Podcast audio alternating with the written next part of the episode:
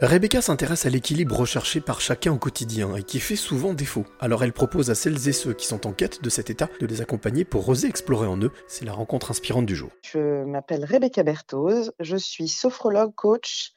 Euh, j'aime bien dire que je suis euh, euh, coach psychocorporel, c'est-à-dire que j'accompagne les individus dans toutes leurs dimensions, tête, corps, cœur. Euh, pour aller vers un changement positif, voilà, en entreprise et auprès des particuliers. Je suppose que c'est un métier que tu n'as pas pratiqué toute ta vie? Et non, ça fait euh, euh, ça fait sept ans maintenant. Comment est venu le, le choix, le déclic, la bascule? J'ai dépassé mes limites. Mon corps s'est rappelé à moi. concrètement, j'ai vécu un burn-out dans sa version assez, assez intense, hein, puisque j'ai été bloqué. Je dis souvent que j'ai été hors de mon corps pendant euh, presque huit mois, huit mois. Voilà, dans, dans, le cadre de mon précédent métier qui était plus, plus conventionnel, en tout cas à l'époque. Et c'est là où, dans mon expérience personnelle, j'ai réalisé qu'il y avait tout un tas de signaux que j'avais pas du tout euh, pris en compte. J'ai compris en, en essayant de, de décortiquer un peu euh, dans le processus de reconstruction que bien sûr, comme souvent dans ces moments, hein, dans ces burn-out, on entend beaucoup de choses. Il y a des choses qui dépendent de l'environnement dans lequel on vit, des autres, euh, et les, situations étaient compliquées, mais qu'il y avait aussi beaucoup de choses qui dépendaient de moi et de ce que je n'avais pas vu en moi euh, et de la façon dont j'avais euh, aussi interprété, euh, créé des injonctions euh, qui, euh, dans mon esprit, ne m'avaient pas permis d'identifier les situations toxiques et de développer d'autres façons de faire. Il y a quelques instants, tu viens de citer une triptyque, donc tes tête, corps, âme. En quoi est-ce que cette triptyque est importante pour toi? Ah bah, Elle est absolument clé, puisqu'aujourd'hui on sait par les neurosciences hein, que en fait, la conscience, qu'on appelle la conscience, ce n'est pas le mental. Et dans notre société, on a presque fusionné, merci Descartes, avec son, son je pense donc je suis, on a fusionné l'idée que euh, penser dans son esprit, euh, c'est euh, la raison pure et que tout le reste, les émotions, les intuitions, les douleurs, les nœuds dans le corps et l'âme aussi, hein, comme tu, le poses, sont des limites, sont des freins, sont des rideaux de fumée qui nous empêchent de raisonner. Euh, et donc justement, ce, moment, ce processus, ce burn-out et tout ce que j'ai pu découvrir après pour moi et que je partage aujourd'hui pour les autres, m'ont permis de vraiment de vivre hein, dans l'expérience cette réalité de nous comme un tout. Sauf qu'aujourd'hui, on ne sait pas faire. On apprend plein de choses à l'école, on apprend plein de choses à nos enfants, euh, mais on ne leur apprend pas à aussi entendre que ce qui se passe en eux, en dessous des 10% de leur tête, ça fait sens ce sont des messages, ce sont des signaux, ce sont des informations qui sont essentielles à prendre en compte et qui font partie de la cognition. Qu'est-ce que t'a apporté cette vérité? Ah, La possibilité de rester dans le juste et dans l'équilibre.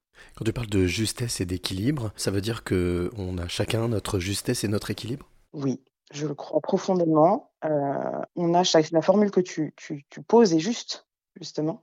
On a chacun notre justesse et notre équilibre. Nous sommes tous différents. La diversité, euh, c'est pas que euh, la religion, la couleur de peau, le sexe, euh, c'est aussi ce qu'on a à l'intérieur. C'est euh, toutes les expériences, tous les équilibres, le corps d'ailleurs, hein, quand on parle de stress, c'est une recherche, le corps humain, la santé, c'est une recherche permanente d'équilibre, d'homéostasie.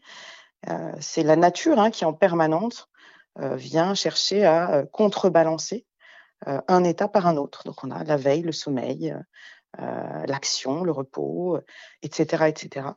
Et donc cet équilibre-là, il est à la fois universel et propre à chacun.